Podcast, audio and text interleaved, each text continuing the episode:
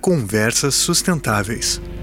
Fala galera! Quem é que nunca ouviu alguém dizer que sustentabilidade é coisa de bicho grilo? Saiba que isso já não faz mais sentido, ao menos no mundo dos negócios. Vamos te contar como é que os grandes investidores estão mirando seus negócios em empresas que estão dispostas a causar impactos positivos na sociedade. Eu sou Wagner Lopes, fundador do grupo WBU Energy, empresa especializada em economia consciente através do uso da energia solar. E eu sou Guilherme Corrêa, um dos fundadores da Sunny Hub, uma empresa voltada para disseminar energia solar no Brasil. E está no ar o podcast Conversas Sustentáveis, o podcast mais inovador do mundo dos negócios.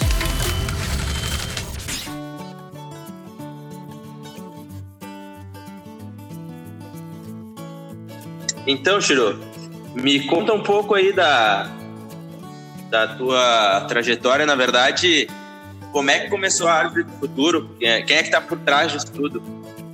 Opa, então, Wagner, eu, quem está por trás da Árvore do Futuro sou eu, basicamente eu. Tem mais quatro, tem uns conselheiros, assim, pessoal que, que trabalha ou no mercado financeiro em São Paulo, mas gosta do tema. Tem um especialista em é, economia ambiental e mercado de carbono que estuda, faz pós-doutorado nos Estados Unidos é, um, um, urbanista também. E é, só a gente, por enquanto, a gente ainda não tem nenhum patrocínio, estamos procurando esse, bastante um, um patrocínio até para aumentar o tamanho né, do, do Árvore do Futuro. E a ideia é espalhar a, o pensamento, a doutrina, assim, de que é, para a gente, a única forma da gente conciliar preservação ambiental com prosperidade aí com, com o mundo tem muita gente ainda querendo consumir né querendo produtos querendo viajar. A única forma da gente conciliar essas duas coisas é com tecnologia com inovação tecnologia e urbanização né? Então é, eu, eu mas como é que tu chegou a isso aí, cara? Como é que foi essa história? Não, uhum. tu tava um dia em casa olhando pra parede, pensando na vida. como é que foi isso? Tipo isso. eu, eu escrevi os guias politicamente incorretos, então sou, tenho fama aí de polemista e tal, de, de gostar de uma, de uma ideia diferente. O que eu gosto de fazer na minha vida é discutir ideias, né? Mesmo ideias com as quais eu não concordo. Mesmo aquela ideia que eu não concordo muito, mas que eu acho interessante, bem construída e que desafia, assim, eu, é o que eu gosto de fazer, né? E, e principalmente contra, contrariar ideias prontas e tal. E em 2014 eu fui para Inglaterra fazer um mestrado lá, tinha ganhado bom dinheiro com os, com os, os guias politicamente incorretos. A gente foi passar fazer um sabático e estudar lá. E eu acabei conhecendo o Matt Ridley, um livro chamado O Otimista Racional, que é que até o, o Zuckerberg, né, o dono do Facebook, é um grande leitor desse desse autor, tal, do Matt Ridley. E, Uhum. Eu fiquei fascinado, assim. Esse livro é, é, é, é, é lindo como a gente tem um, um pessimismo programático. Todo mundo acha nas aulas de história ou no ambientalismo, a gente acha que o mundo está cada vez pior, que as coisas estão piorando. A gente se recusa a ver momentos é, felizes na história do Brasil na história do mundo, né? É que na verdade, na, desculpa te interromper, é que na minha visão, só para até pegar o gancho e não perder, uhum. a, a, a, gente glamoriza muito, na verdade, o não ter. É. Se tu olhar a parte, eh, falar que, ó, estamos prosperando melhor, parece que não, não dá ibope, não dá notícia. É, pois é, aquela a notícia alarmista, né? Apocalip, o, a notícia apocalíptica é sempre mais, vende muito mais, né? Isso não tem jeito, é um, é um problema mesmo. E, e o Matt Ridley ele, ele, mostrava esse outro lado, entendeu? E daí em 2016 eu era, eu tinha uma coluna na Veja, no site da Veja, e é, acho que foi o próprio Matt Ridley ou, ou a Economist, a revista Economist, que falou do manifesto ecomodernista. Aí a gente chega né, no, no, no ecomodernismo. E que é um, um, grupo de ambientalistas, economistas, principalmente americanos, australianos e ingleses, que é, é, escreveram um manifesto falando, falando mais ou menos o que eu disse agora. Olha, tem 2 bilhões de miseráveis no mundo. Essas pessoas elas querem consumir, elas querem ter eletrodoméstico, querem ter carro, querem andar de avião. É, ou se, é, no, no, na lógica anterior, na lógica do passado, mais produção, mais consumo significa mais devastação, mais impacto ambiental. Como que a gente vai quebrar essa lógica, né? E, e, daí eles falam, olha, tem, um, tem uma dissociação aí que tem que ser feita. Só, só voltando um pouco a essa lógica anterior, se qualquer coisa você pergunta aí, tá? Vai que eu tô, tô aqui, tô ouvindo. Tá. É, se a gente, lá, lá, no Paleolítico, assim, na Idade da Pedra, você queria comer carne, sua família queria comer carne. Para 10 pessoas comerem, comerem carne, você tinha que matar um mamute. Né? Ou se você tivesse que uh, construir, digamos, pensar, deixa eu pensar que você tivesse que cozinhar. Para cozinhar por 10 dias, você teria que derrubar, digamos, 10 árvores. Para você, se você quisesse dobrar essa produção, você também dobraria a sua devastação ambiental. Então, o consumo, a produção, eles eram diretamente proporcionais ao, ao impacto ambiental, certo? Correto. E, de repente, nos últimos 30, 40 anos, mudar. O consumo foi aumentando, é, a produção também, só que a devastação não foi acompanhando, ela foi crescendo, só que menos. E hoje a gente está numa época espetacular que está começando a acontecer de, o, apesar do consumo estar tá crescendo, a produção também, o, o, a, o impacto ambiental, o uso de recursos ambientais está caindo. Então é o que os ecomodernistas chamam de dissociação, né? A gente está dissociando a atividade humana de impacto ambiental. E é isso que eles pregam. Para acontecer isso, a gente precisa de inovação, inovação, muita tecnologia e, e cidades, né? Também tem isso. E tudo tu chegou a partir desse livro, tu começou a partir do Otimista Racional. É, ali, ali eu, eu me preparei para o assunto, né? Depois do Steven Pinker, sabe, o, aí o grande best-seller americano, professor de Harvard e tal, ele, ele, o Pinker tem um livro chamado Enlightenment Now, em que ele também desenha essas ideias de como o mundo hoje está bom, como a gente nunca viveu num mundo tão próspero, é, sabe, tão, com tão pouco impacto e tudo isso, né? E a gente está falando de que ano isso? Você fala esses livros, esse livro? É, que tu, que tu começou assim, entrar ah. de cabeça, né? Ah, sim, é, então daí eu tive essa ideia, pensei, pô, vou tentar fazer aí um, um grupo para divulgar essa ideia. Eu fui vendo que os movimentos ambientalistas no Brasil, eles têm muitas boas intenções, gente muito boa, preocupada, só que não, não, não só que não tem noção de economia, mas como tem ideias erradas mesmo, né? De, de economia. E, e às vezes a gente que, que não se preocupa com, com a consequência de leis ambientais. Né? O que a gente vive muito hoje é, é consequência indesejável de boas intenções, né? De leis, tem várias leis por aí que é, foram feitas para preservar a natureza, mas o que elas fazem, na verdade, é prejudicar a natureza, né? deixar as espécies mais ameaçadas e tal. E daí, o ano passado, final de ano passado, eu, eu decidi botar na rua isso, contratei uma pequena equipe de redes sociais para fazer e, e, desde então venho bancando do meu bolso, né? É, tá fazendo muito sucesso, muita gente falando que é a melhor página do Instagram e tal. E a gente traduz muito, muito conteúdo que vem de fora, né? Do Human, Human Progress, um site americano, do, de, de várias, várias revistas lá de fora. E, e agora tem mais, tem outras pessoas me ajudando, que também estão aí ajudando a bancar esse, esse trabalho nas redes sociais e, e agora a, o, o plano é crescer muito, né? A gente quer sair das redes sociais virar mesmo um think tank de um ambientalismo pragmático. Entendi. Então, mas foi pensando nisso ou foi com um tempo tu foi modelando? Ah, acho que a gente pode fazer algo maior. É, cara, foi dando certo a ideia. No começo era só para ser rede social mesmo. E de repente a gente falou, pô, a gente pode fazer um. Se, se, a gente não considera orgânico sustentável, será que a gente não deveria fazer então uma certificação? Então, umas ideias meio mirabolantes, né? Que nada que a gente vai fazer agora no curto prazo. Mas a formação de especialistas, esse é um, é um assunto que a gente quer, que a gente está querendo fazer agora, assim, um, um projeto para o próximo ano. É, mineração em terras indígenas, por exemplo. Tem, tem índios que vivem numa miséria incrível, só que eles estão é, vivendo sobre, sobre, a, sobre a maior mina de diamante do mundo. E será que eles deveriam poder minerar ou não? Se eles forem minerar, qual, qual é a mineração mais sustentável? Existe isso? de mineração sustentável. Então, a gente está destacando agora uma pessoa para ficar aí seis meses estudando isso, sabe? É, outra questão é. Legal, né? Outra questão que a gente já tá, agora está para publicar é um, um dossiê sobre plástico e papel. Várias prefeituras, eu não sei como que é aí, aí no Rio Grande do Sul, é, se canudinho de plástico é proibido, já foi proibido? Foi, foi proibido. Foi, é. é. Sacola plástica também é um problema, né?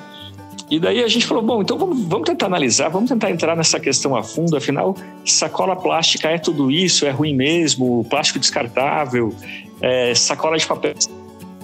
E daí o debate aí nesse caso, cara, é muito interessante, assim, porque a gente estudou, estudou, estudou e não chegamos a conclusão nenhuma. Porque. Deixa eu contar, posso contar essa história do plástico e papel para você ver como ela é legal? Por favor.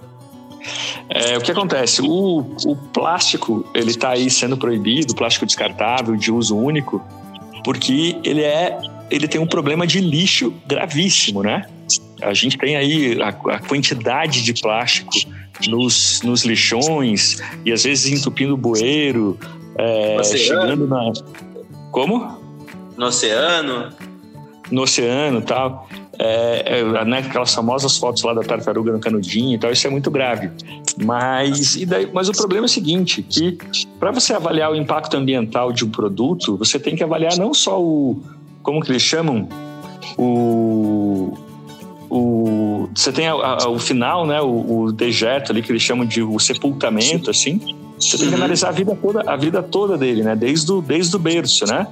E daí se a gente analisa, se a gente analisa o seguinte, é, área ocupada para se produzir a matéria-prima.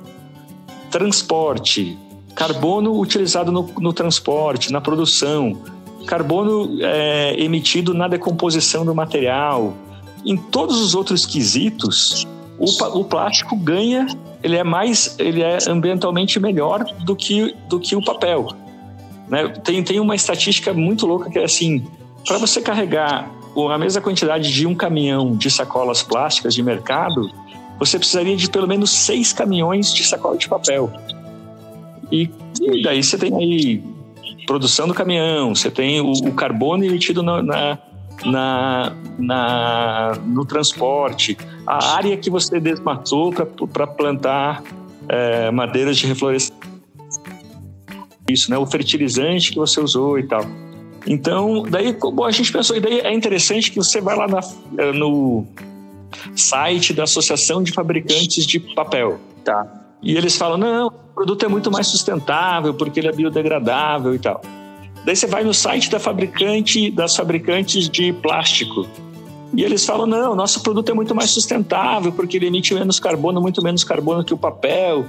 Então, quer dizer, cada um escolhe o seu critério, entendeu? Se, o teu critério é, é carbono na atmosfera, plástico é melhor. Se o teu critério é, é lixo, então papel é melhor. Sim, é, né? que na verdade, uh, pelo que está dizendo, é, não tem, tu só vai optar por um ou por outro, não tem muito. Ambos têm a, a parte prejudicial ao meio ambiente. É, exatamente. E daí, e daí, e daí cada, cada, cada fabricante escolhe o critério que mais lhe interessa, que mais lhe favorece, né? É bastante curioso isso. Mas o e daí qual a conclusão que a gente está chegando? Ainda não está pronto, mas que a gente está chegando. É, depende. Por exemplo, digamos que você é ali um vereador, você precisa votar para decidir se o melhor é sacola plástica ou sacola de papel. Tá. É, depende, depende da cidade.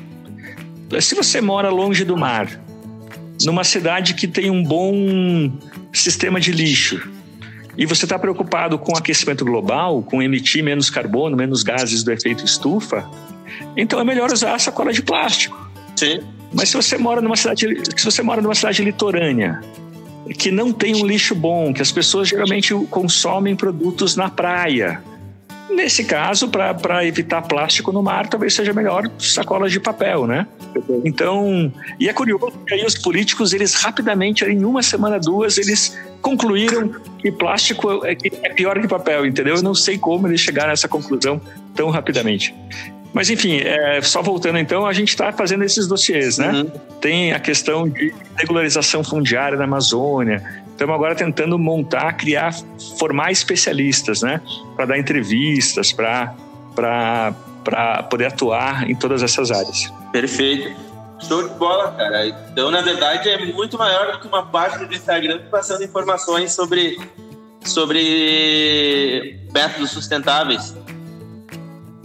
É, é, não é, é. Por enquanto, por enquanto ainda não, né? Por enquanto Sim, ainda tá pequeno. O objetivo mas... é muito maior que isso. É isso, aham. Uhum. E é, não, o objetivo é bem, é bem grande, assim. E mesmo energia solar, né? Tem daí. Podemos, podemos ir falando? Quer perguntar alguma outra coisa? Uh, não, vai, vai, vamos. Toca a ficha aí. Uhum. É assim, o, os ecomodernistas, não sei se eu deveria falar isso para você. Uhum. mas eles são meio céticos em relação à energia solar, né? Eles dizem, né, a melhor energia que existe é a energia nuclear, porque ela emite zero carbono na atmosfera, ela é confiável, não é intermitente, você não depende da natureza para para gerar. E de fato eu acho muito bom assim, né? Uhum. E esses dias só que daí esses dias eu, fui, eu comecei a estudar energia solar, naquela polêmica que deu sobre a, a, o compartilhamento das redes, né? Uhum. Tá. E vi assim que esse, essa área está avançando tanto de volta, né? A tecnologia, a inovação nas, nos painéis está avançando tanto, isso aí você pode falar melhor até para nós, é, que, que talvez valha a pena. Por exemplo, você pega lá o, o norte de Minas, um lugar que tem um sol intenso, né? Ou então, é, agora pensando em energia eólica, o, Rio Grande do Sul, ali, o litoral do Rio Grande do Sul, ou, ou o sul do Rio Grande do Sul, né? ou, ou o Ceará, que tem muito vento, não tem por que não aproveitar, né? Claro. Então, quer dizer, eu não acho, eu não acho que a energia solar vai ser a solução para todos os males, mas é ótimo que a gente é, invista nisso, né? E, e, e, você tenha mais uma opção. E o, e o, legal de energia solar é que ela é descentralizada, né? Perfeito. Em vez de você ter aí uma, uma Angra 3 que, que custou lá 7 bilhões de reais, e para terminar, o governo vai ter que gastar mais 14, está cheio de corrupção de empreiteira. Ou então uma grande usina hidrelétrica. A, a, energia solar ela é descentralizada, qualquer pessoa pode, pode entrar nesse mercado, né? A, a barreira de entrada é muito baixa, né? E sabe que tem, tem muitos, muitas histórias aí no meio. A gente poderia fazer um outro podcast só falando sobre isso aí, porque tem muita coisa. Mas, assim, voltando uhum. até um pouco do hidrogênio, é uma baita fonte, mas ainda ela não tem como entrar no mercado. E eu te digo isso com bastante propriedade, porque eu falo com bastante gente da área, alguns cientistas e tudo mais, e ainda, é, tanto que eles falam, cara, a solar ela tem um caminho ainda de uns 20 anos ainda para frente. Porque uhum. hoje, se vai trabalhar com solar, é, que nem tu está dizendo, por exemplo, a eólica é muito boa, porque se tu fizer um bom estudo da, da eólica, tu tem regime de vento o dia inteiro, né? Porque não já solar não, tu vai ali no solstício de verão, tu vai ter 12 horas de produção, depois ali vai ficar em 8 horas de, de geração de energia. Tem uma curva de, de energia. Só que uh, ela, para tu botar uma usina de pé, ela é bem menos burocrática do que qualquer outra. Então. Exato, para tu botar energia solar, uma usina solar, é muito mais simples do que tu botar uma hidrelétrica, tu botar uma eólica, do que fazer uh, um serviço de biomassa. É muito mais simples. E tem agora a história, não sei se tu está por dentro dessa parte, do que o mercado vai ser livre para todo mundo, né? Vai abrir o mercado livre. Sim, sim, muito legal. Isso. E a ideia é que o Mercado Livre vai ser. Agora a previsão é que seja em 2023. Ou seja, antes o que era uhum. previsto para 2028, adiantou cinco anos. Então, hoje é muito mais simples eu montar uma usina, pegar o meu telhado e vender para o pessoal do meu bairro. Ah, sim, muito legal. Então, tu tá usando uma área inútil, teoricamente, que é o teu telhado, e tu tá é. tá produzindo energia para, sei lá, cinco casas da tua volta. A, tá além de reduzir o custo deles, tu tá, ganhando dinheiro com isso. Sim. E é muito legal também como você. E, e como é que é? Porque eu fiquei sabendo que nos Estados Unidos é, o, o, um grande fator de avanço de energia solar foram fintechs que, que chegaram dando crédito para quem não estava querendo trazer a valor presente o custo de energia solar. Tem alguma coisa parecida no Brasil, um financiamento assim? Não, hoje a maioria dos bancos tem linhas específicas para isso. Hoje, ah, hoje alguém que que, por exemplo, ah, vamos supor tu, tá? Tu tá em tua casa, tem um consumo, sei lá, 400 reais, tá? Hoje uhum. o banco, ele financia o teu sistema e, a, por exemplo, em vez de tu ficar pagando 400 reais em média para tua concessionária, tu paga ali em média, sei lá, 250, 300 reais para o banco. Uhum. Ah, que então, legal. Tu não, tu não precisa investir mais, descapitalizar, e o custo que tu teria para a concessionária, tu, tu paga para algo que vai ser teu. Entende? Sim. Então, acaba que se torna interessante. E tem uma outra linha que a gente está lançando aqui no Sul, que é pioneira, pelo menos aqui no Sul, ali em cima, eu não sei se, tá, se acontece, que é o modelo de leasing. E isso é uhum. muito forte lá nos Estados Unidos. Então, uhum, o, o cliente não vai. Ah, ele quer gerar uma energia, de certa forma, limpa, uh, não tem ou não quer no momento descapitalizar. Ele põe, a gente dá uma redução de custo e não precisa envolver banco, não envolve nada. Uhum. Muito bom. Então, e, e, mas isso para qual, qual porte, mais ou menos? Umas fazendas pequenas, assim? Não chega a ser nada de casa, residência, né? Não, trabalhamos desde residência à indústria. Aham, uhum. muito e bom. E aí tu, tu, vira todo tipo de mercado. E, e deixa eu te falar uma coisa, meu. aí é, a, a, eu leio muito a Economist, né, a revista, e esses dias eu tinha, tinha uma matéria bem interessante que falava o seguinte: e a, a energia solar e eólica elas estavam causando apagões na, na Alemanha e acho que na Austrália também. A lógica, a lógica é a seguinte, ó. É, o custo da energia solar ele é grande no começo, na instalação, mas depois o, o custo adicional de um megawatt é quase zero, né? Porque você já está com, com a capacidade instalada, certo? Isso. E então chega nos leilões de energia, os produtores de eólica e solar eles conseguem botar um preço muito, muito baixo, porque o custo marginal deles é, é próximo de zero. Já, já, energia, já energia térmica, né? Lá na, na Alemanha tem muito aquele lignito, né? Um carvão super super poluidor, a parada mais poluente que existe, assim. É, é, ele, ele, o, curso, o custo adicional, o custo marginal não é zero, né? Que para produzir mais um megawatt você tem que gastar mais carvão, mais carvão. Então, nesses leilões livres de energia, acaba que o, a solar e a eólica estavam deixando de fora a térmica. O que é ótimo, né? claro. né? Porque afinal, a energia térmica é pior, é menos ecológica e tal. Mas é, acontece que às vezes ficava sem vento ou sem ou a energia solar também não não estava ali não estava garantida. E daí as térmicas tinham fechado porque não tinham mais clientes, né? estavam perdendo os leilões. A eólica e a solar também não conseguiam garantir e daí puf, ficava apagão, entendeu? É interessante. Mas, é interessante, mas só que eu acho que algo que acontece mais nesse perfil é mais em função de de um mau dimensionamento do que propriamente da má geração, né? Porque Sim. quando tu trata, por exemplo, uma usina, tem diversas formas, tu tem que calcular, porque assim, ó, tu tem que considerar um período de ano, né? Então, tu acaba trabalhando com alguns excedentes que tu coloca no, no projeto para que esse tipo de, de situação não acontece, não ocorra. Porque, por exemplo, se tu faz um projeto para uma, uma empresa, tu, tu já faz trabalhando nisso, porque se a empresa, por exemplo, não, não, não, não gerar aquilo que precisa ou consumir mais, ela, ela usa da rede, entende? Hoje, aqui no Brasil, estou falando de um tema menor, óbvio. Lá, uhum. tu tem que considerar que se a população tiver um consumo maior, essa tua usina vai ter que atender esse, essa situação. Ou tu vai ter que dizer para toda sim. a população que, ó, consumo nominal de tal local vai ter que ser entre isso e isso, senão vai ter apagão. Mas acho que é algo ah, que se resolve com projetos. E, e, e, vendo a história também de, de sol, de incidência de sol e vento no lugar e tal, né?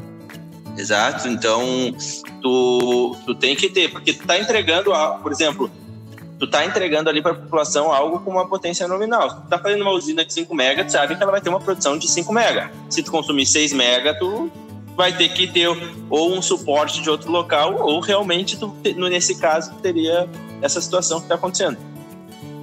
Uhum. Bem legal, bem legal. E, e, e, tem, e como é que é? Tem, tem aquele problema de energia solar de ela ser intermitente, né? Hum. Mas eu, eu li que tem alguns projetos para acumular energia que pode ser usada depois à noite ou quando não tem sol. Você está por dentro disso? É, tem um sistema com, com baterias.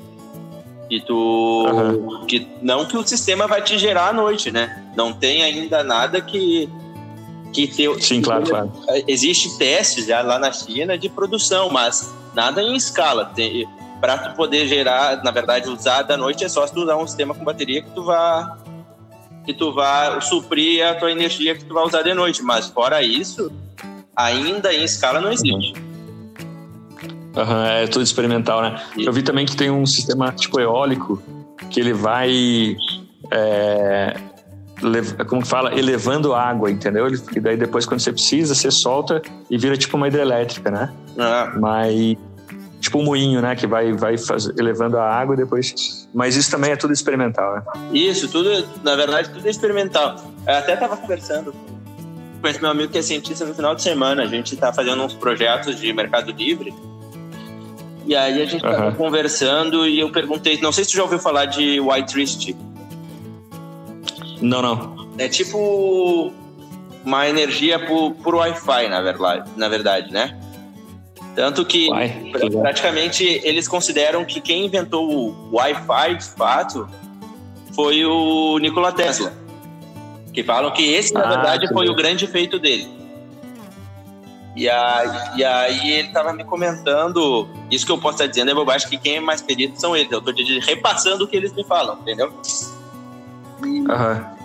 Aí eles estavam me dizendo que esse, esse modelo ainda, tudo que está saindo de novas possibilidades de energia, ainda é muito aquém do, do, do que o mercado pode entregar. Por quê? Hoje eles falam que o modelo que a gente tem a cabo é o mais eficiente do que tem. Ele falou, cara, não tem por que tu testar outra coisa hoje, porque o modelo de cabo te entrega 99,9%. Então, uhum, de rendimento. Exato. Então, se tu vai testar outro, tu precisa de energia para gerar uma outra energia. E aí tu tem uma perda de, de eficiência. Uhum. Então ele falou, vai. Mas como que é essa energia do Wi-Fi? Na verdade, é um modelo de que tu não precisa de cabos, né? Ah, de transmissão, claro, Isso. de corrente alternada e tal. Exatamente. E aí. Que legal. É, porque assim, tem muita gente, ah, por que, que não funciona? Por que, que não coloca em prática? E aí eu comecei a estudar um pouco mais e daí fui trocar essas, essas informações aí para saber por que, que não não ainda tá. É que nem eles falam assim, cara, não é que não vá sair essas coisas. Mas no mundo que a gente vive atual, é bem difícil ele entrar em escala algo assim. Porque tem coisas mais Sim. efetivas e muito mais baratas. Entende? Uhum. Então, certas coisas, ele é, é engraçado que uh, o pessoal que trabalha, assim, às vezes as pessoas de fora, é que nem tu deve ouvir, assim, as pessoas falando de, ah, de sustentabilidade. Vai o cara, o ator da Globo lá falar que queria fazer, só que o cara não entende porra nenhuma. E é a mesma coisa é. a gente tá aqui, daí tem as pessoas, ah, mas isso aqui dá para fazer. Só que não tem embasamento nenhum, né? Não tem. Tu pode fazer uma vez, só que tu não vai gerar escala e nem eficiência para todo mundo. Então é melhor não botar em prática nada. Ou até pelo menos aprimorar, né? Sim. né? É, é difícil, né? Tem que, para dar certo, tem que muita gente se, se coordenar para fazer junto, né? Que senão alguém vai ter que pagar o um custo muito alto e acabar que não vai, não é viável, né? Exato. Mas olhando para a gente, legal. Deixa eu só para, não vou me perder. A gente foi falando ali, mas enfim a gente não entrou. O que, que é o ecomodernismo? O que, que, o que, que se acredita que é vantagem que as pessoas uhum. devem fazer? Que a gente acabou falando da parte do, Pô, do, do, papel e do plástico, mas não entramos de fato no ecomodernismo. Sim. Não, não. O, é aquilo que eu disse no começo é a ideia de que o único jeito que a gente tem para dissociar produção e consumo do impacto ambiental, do uso de recursos, é pelo meio da inovação. Basicamente é isso. E daí é, eles separam em três áreas. Uma é produção de energia, é, como a gente precisa de inovação para tentar descarbonizar, né, para tentar para conseguir gerar energia sem emitir carbono. Que no Brasil isso não é tanto um problema, mas na Europa e nos Estados Unidos é demais, né? Claro. Na Alemanha, por exemplo, na Alemanha foi bizarro o que aconteceu. Eles desligaram depois de Fukushima, eles desligaram várias várias usinas nucleares e, e depois deu problema e tiveram que ligar térmicas, térmicas a carvão mineral. Não tem nada pior para o aquecimento global que isso, né? Mas e além disso, então tem um, uma parte que é energia, a outra é produção de alimentos.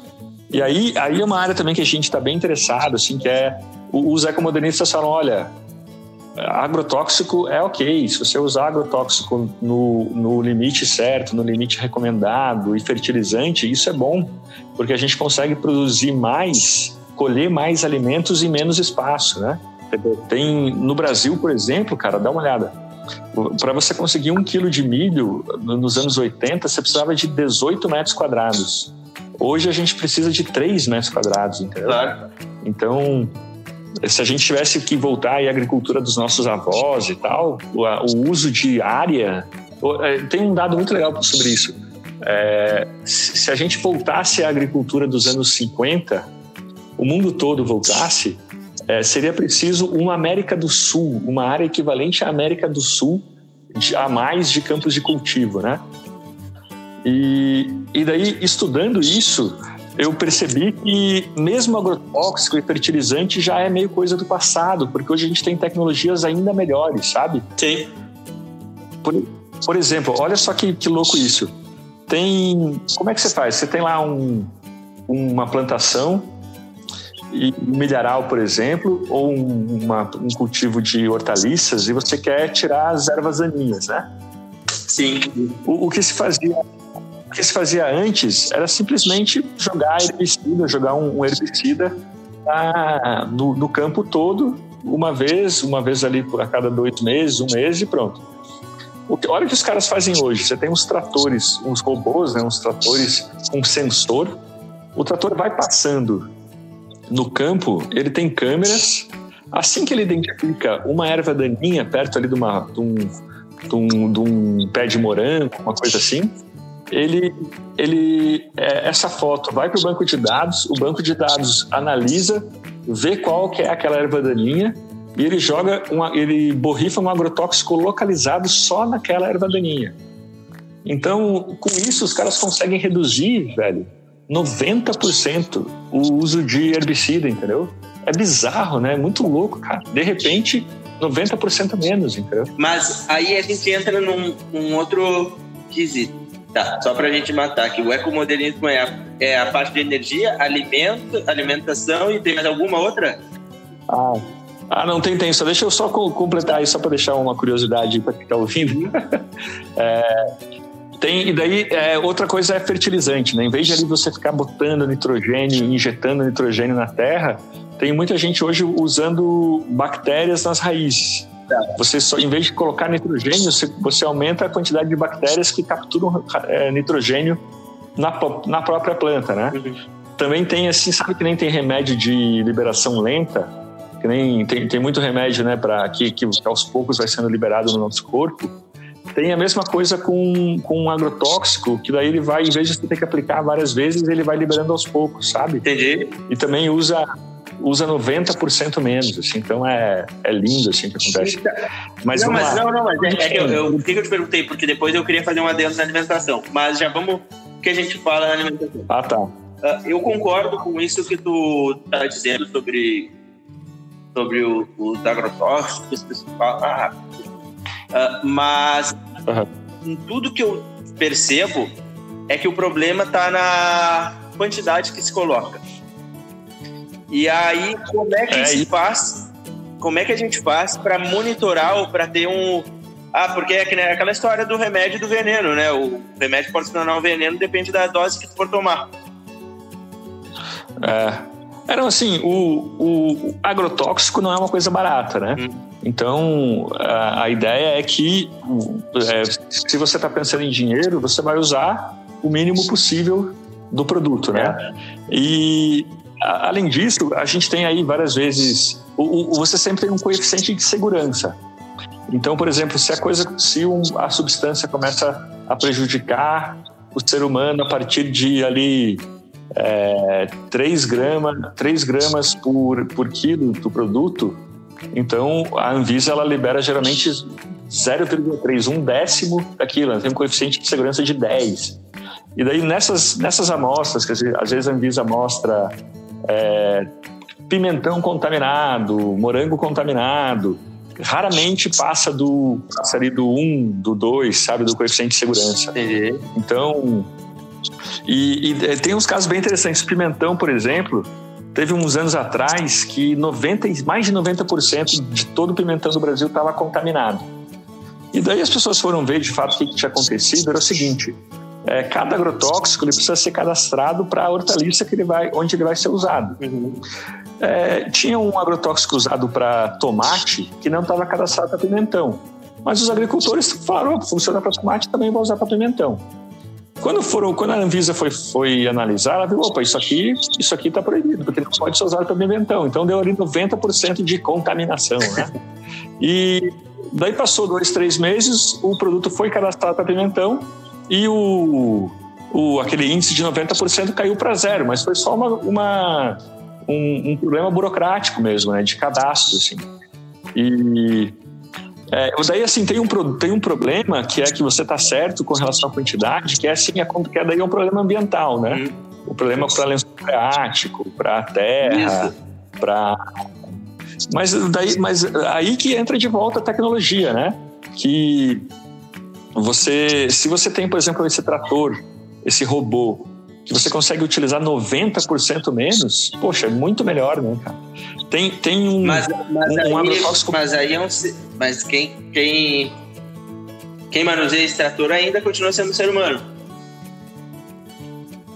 É, eu não sei se ele é dirigido só, se ele se dirige sozinho, acho que não. Acho que é, é ser humano sim. É, e porque assim, o que, que, que eu vejo assim eu tô te perguntando porque quem domina os assuntos são tu, né? Mas eu só fico pensando. Porque uhum. tem a história, por exemplo, que o agrotóxico também ele é prejudicial, prejudicial à saúde, não quem come, mas quem convive perto. É, isso. É, para mim, assim, é, é, é, é, ridículo dizer que agrotóxico faz mal.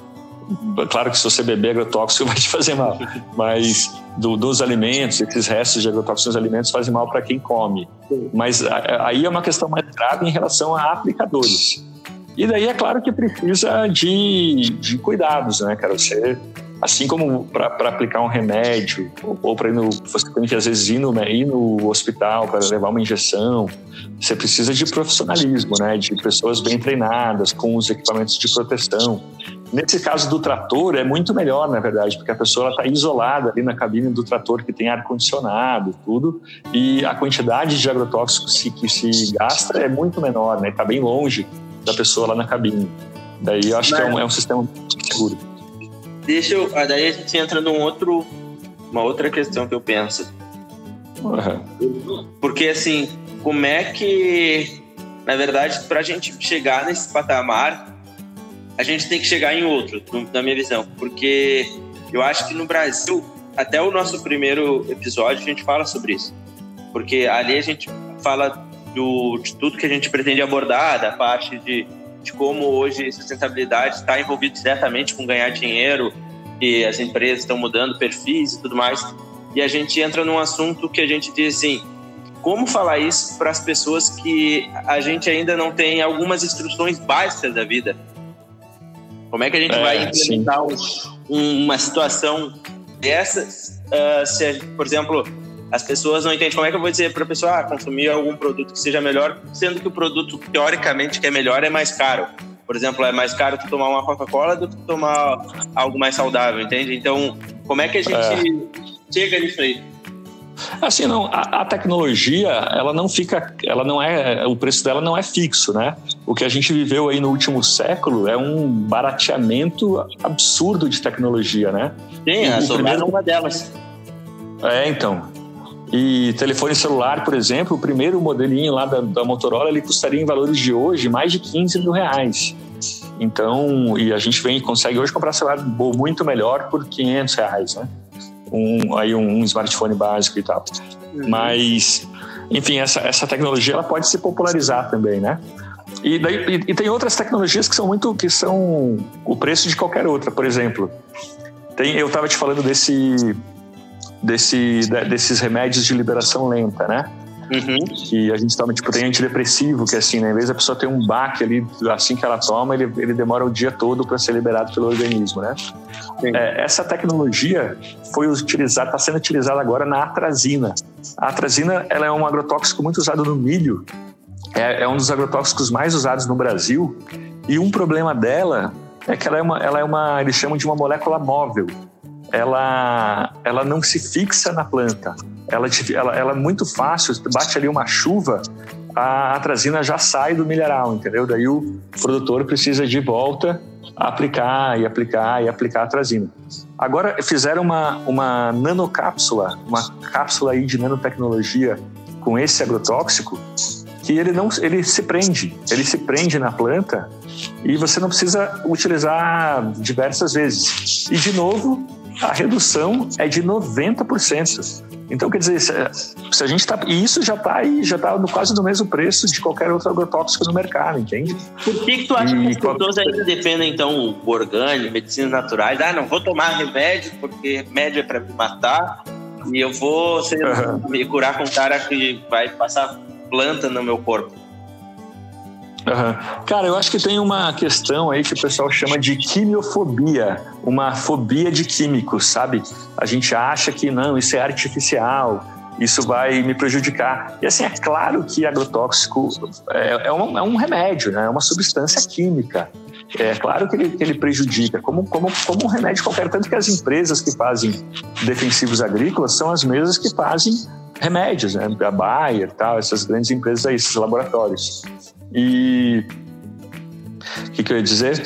E, e, assim, mas, é, mas se for utilizado de maneira correta, faz bem para a pessoa, faz bem para o pro campo de cultivo, né? Não, mas aí tá, eu concordo plenamente. Eu tenho é, total, eu te dou total razão nisso. Mas a minha pergunta é por que, que as pessoas ainda defendem tanto então essa questão de, do orgânico? Por que, que elas é, falta é, informação? Sei, talvez um, Acho que sim, falta muita informação e tem muito mito sobre isso circulando. Gente falando que o brasileiro bebe 5 litros de agrotóxico por ano, que é, é uma fake news ridícula, assim, né?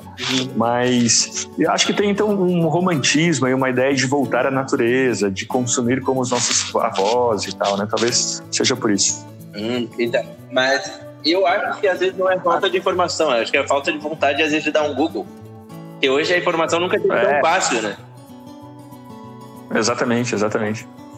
Mas deixa eu, então ir para o terceiro ponto, vamos lá, do ecomodernismo? Tá. Que é, é, urbanização.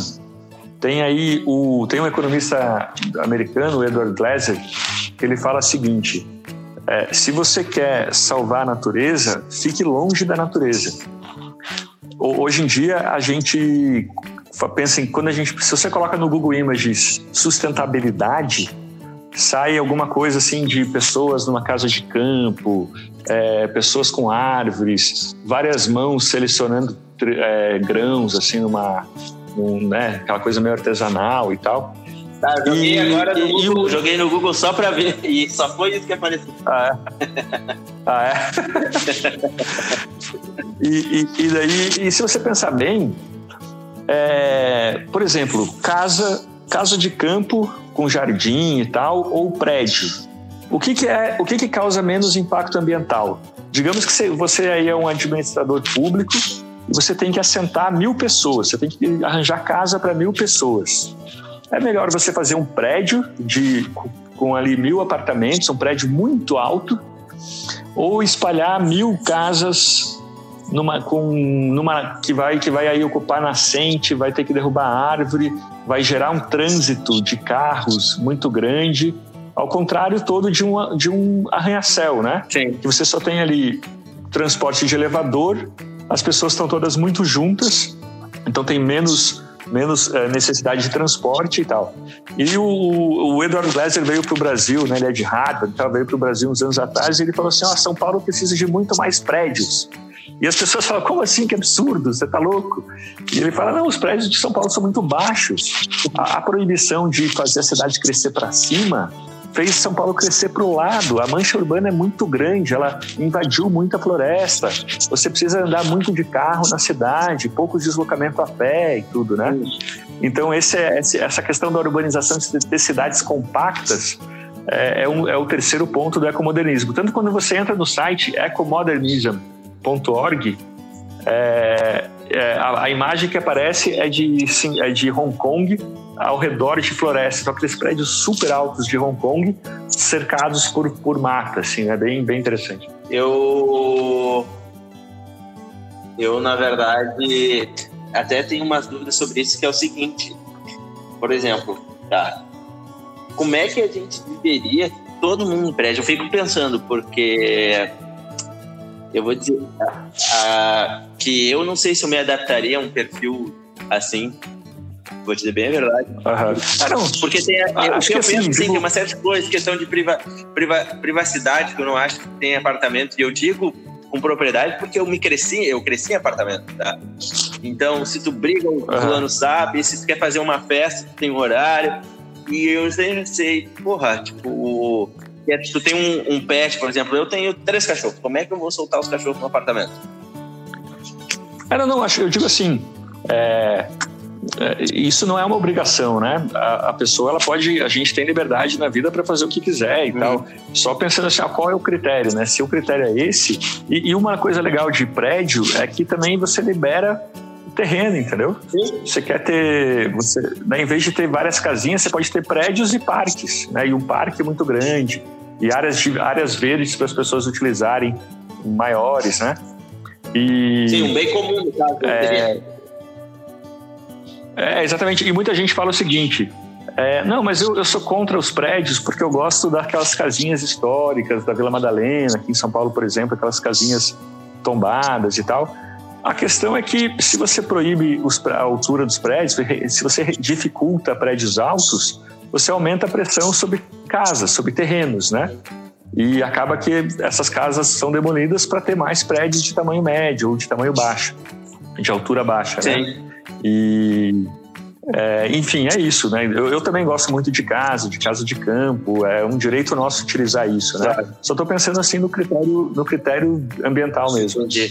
Então, então, na verdade, a gente entra agora num outro assunto, cara, que é o que a gente estava falando um pouco, que é como é que a gente implementa isso na nossa vida, como é que, por exemplo, ter, ter atitudes, como é que a gente consegue, por exemplo, na minha casa, quem está ouvindo, uh, ter atitudes assim ou mudar a forma, como é que a gente põe isso para funcionar uhum. na prática?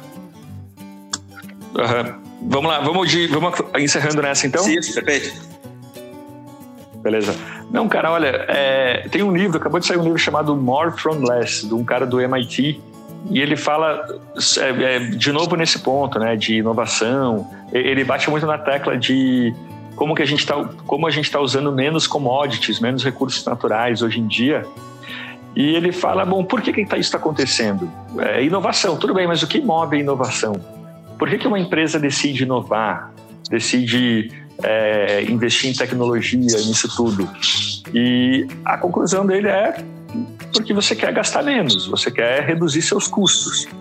Né? Tipo, uma lata de alumínio hoje, por exemplo, ela usa seis vezes menos alumínio do que quando ela foi criada, décadas atrás. Por que, que, por que, que as empresas aí de latas, lá da, da Abra Latas e tudo, elas, se, elas, se, elas fizeram isso, elas partiram para essa inovação? Porque elas são boazinhas, porque elas se preocupam com o meio ambiente e tal, não. Simplesmente porque elas querem economizar na matéria-prima e vender vender produtos que usam menos matéria-prima, né? Querem aumentar sua, sua margem de lucro e tal. Então, acho que uma coisa que a gente tem que confiar aí, quem está preocupado com a natureza, é parar de achar que o capitalismo, que o mercado é o, é o, o causador de todos os males, entendeu? É, é, é, verdade, desde a Revolução Industrial para cá, como a gente viu muita indústria poluindo, né, toda aquela poluição lá da Inglaterra durante a Revolução Industrial, a gente associou uma coisa a outra. Mas, na verdade, se a gente quer mesmo inovação, se a gente acredita de fato que inovação é o que vai levar ao mundo mais sustentável, então a saída é deixar que as forças que favorecem, que incentivam a inovação, corram livremente. E isso é simplesmente o sistema de mercado mesmo. Perfeito. Então tá, Leandro, eu acho que a gente Beleza? conseguiu abranger bem aí, só para deixar claro. Então o ecomodernismo é algo, é uma, é, acredita que a tecnologia pode mudar a forma da gente ter o nosso estilo de vida, a partir da, do, da energia, da alimentação e da urbanização. Isso, isso. É, é a forma de, de separar impacto ambiental de, de conforto, de produção, de consumo, né? Perfeito. Leandro, agradeço teu tempo aí. Se tu quiser falar alguma coisa, deixa, te deixa um tempo livre, tuas redes sociais, como é que o pessoal te acha, como é que o pessoal faz para ajudar a Árvore do Futuro. O tempo é teu agora. Opa, vamos lá, não. É, arroba Árvore do Futuro aí nos, nas, nas, nas redes sociais todas. Estamos precisando de voluntários, de patrocinadores, de apoiadores. Quem quiser está muito bem-vindo. Quem gostou das ideias, por favor, nos ajude, tanto com trabalho, com ideias, com dinheiro. Estamos é, sempre de forma bem transparente, né? Quer dizer, isso nunca aconteceu, mas é sempre é, é o que a gente espera e vamos nessa. Então tá, Leandro, eu agradeço muitíssimo o teu tempo por tu nos explicar como é que funciona e muito sucesso para a Árvore do Futuro e para ti, meu cara. Valeu, Wagner. Obrigado. Muito sucesso aí para tua empresa também. Vamos nessa. Falou, até mais. Tchau. tchau.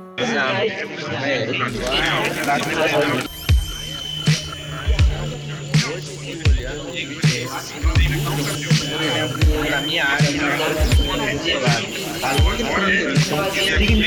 da parte